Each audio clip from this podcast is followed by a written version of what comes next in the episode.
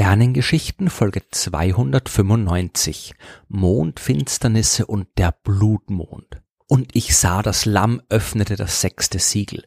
Da entstand ein gewaltiges Beben, die Sonne wurde schwarz wie ein Trauergewand und der ganze Mond wurde wie Blut. Das steht in der Bibel im sechsten Kapitel der Offenbarung. Lämmer tauchen in der Astronomie relativ selten auf. Aber ein blutroter Mond ist kein Problem. Dafür muss man nur auf eine Mondfinsternis warten dass der Mond ab und zu die Farbe verändert und rot erscheint, beziehungsweise sich kurzfristig so weit verdunkelt, dass er fast gar nicht mehr zu sehen ist, das haben Menschen natürlich schon recht früh bemerkt. Immerhin ist der Mond neben der Sonne der hellste Himmelskörper am Himmel und kaum zu übersehen. Er war immer schon in allen frühen Religionen und Mythen wichtig und man hat sich überlegt, was es bedeuten könnte, wenn der schöne helle Vollmond völlig unerwartet dunkel wird. Meistens hat man sich dann Geschichten über irgendwelche Tiere oder Monster erzählt, die den Mond fressen wollen und die man mit Gebeten, Ritualen oder Opfergaben verscheuchen muss. Aber schon in der griechischen Antike hat man gewusst, was da wirklich passiert. Der erste, von dem wir wissen, dass er sich dazu geäußert hat, war der Philosoph Anaxagoras, 500 vor Christus ungefähr. Seine Zeitgenossen, die waren noch der Ansicht, dass Himmelskörper wie Sonne oder Mond Götter oder göttliche Erscheinungen waren. Anaxagoras dagegen war der erste, der solche Dinge ohne Rückgriff auf Religion erklären wollte.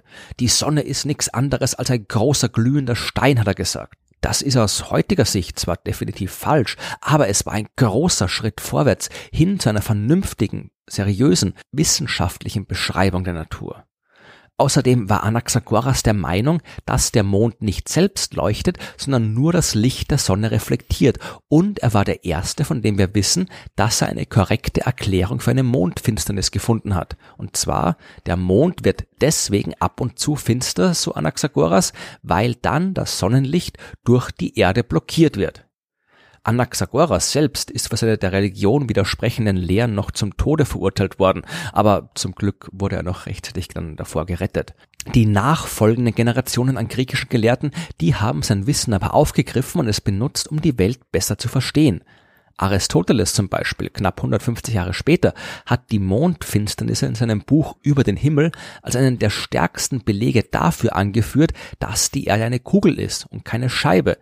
Denn wenn man beobachtet, wie sich der Mond durch den Erdschatten verfinstert, dann sieht man immer einen kreisförmigen Schatten, egal wann und wo die Finsternis stattfindet.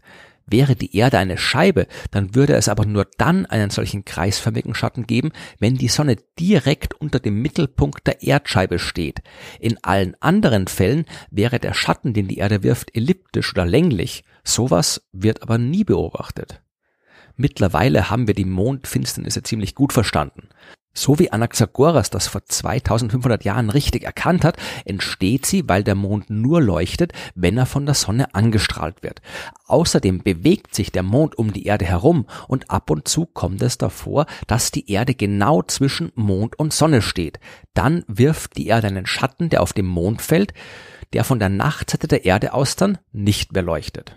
Würden sich Erde, Mond und Sonne genau in der gleichen Ebene bewegen, dann würden wir bei jedem Umlauf des Mondes um die Erde eine Mondfinsternis sehen können.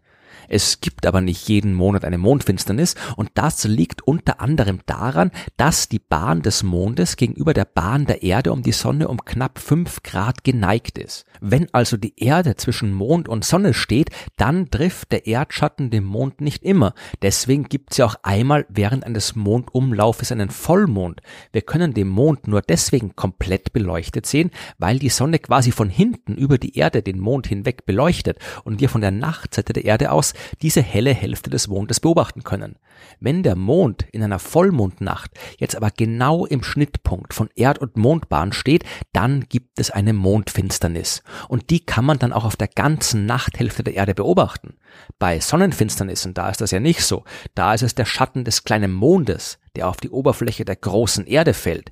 Bei einer Mondfinsternis sehen wir den großen Schatten der Erde, der in der Lage ist, den gesamten Mond einzuhüllen.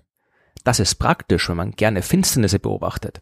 Um eine Sonnenfinsternis sehen zu können, muss man direkt in die Gegend reisen, auf die der Mondschatten gerade fällt. Und wenn man darauf wartet, dass an einem bestimmten Ort eine totale Sonnenfinsternis passiert, dann muss man unter Umständen sehr, sehr lange warten. Totale Mondfinsternisse kann man dagegen von jedem Ort der Erde immer wieder beobachten. Und das lohnt sich durchaus. Der Mond wird dabei normalerweise nämlich nicht komplett finster. Er verschwindet also nicht vom Himmel, sondern er verfärbt sich tiefrot. Das liegt daran, dass ein Teil des Sonnenlichts den Mond immer noch erreichen kann. Und zwar das Licht, das von der Sonne kommend die Atmosphäre der Erde durchquert und dort gestreut, also abgelenkt wird. Das passiert umso stärker, je kürzer die Wellenlänge des Lichts ist.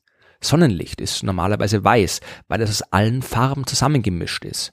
Die Sonnenstrahlen, die durch die Atmosphäre der Erde auf den Mond treffen, die müssen einen sehr langen Weg durch die Atmosphäre zurücklegen. Auf diesen mehreren hundert Kilometern trifft das Licht auf jede Menge Moleküle der Luft und fast der gesamte Anteil an kurzwelligem blauen Licht wird so stark abgelenkt, dass es den Mond nicht mehr erreicht. Nur das langwellige rote Licht, das schafft es mehr oder weniger ungehindert durch die Erdatmosphäre bis zum Mond.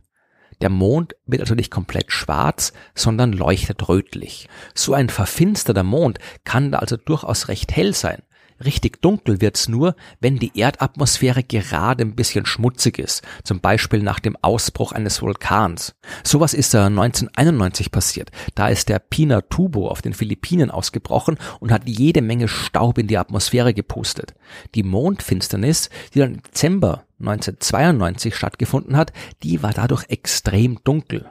Wie finster der Mond wird, hängt natürlich auch davon ab, ob er in den Kernschatten der Erde oder nur in den Halbschatten eintritt, beziehungsweise ob er komplett in den Schatten eintritt oder nur ein Stück. Und das hängt davon ab, wie exakt er sich gerade im Schnittpunkt zwischen Erd- und Mondbahn befindet. Äh, so oder so, eine Mondfinsternis ist ein Ereignis, das man sich durchaus nicht entgehen lassen sollte.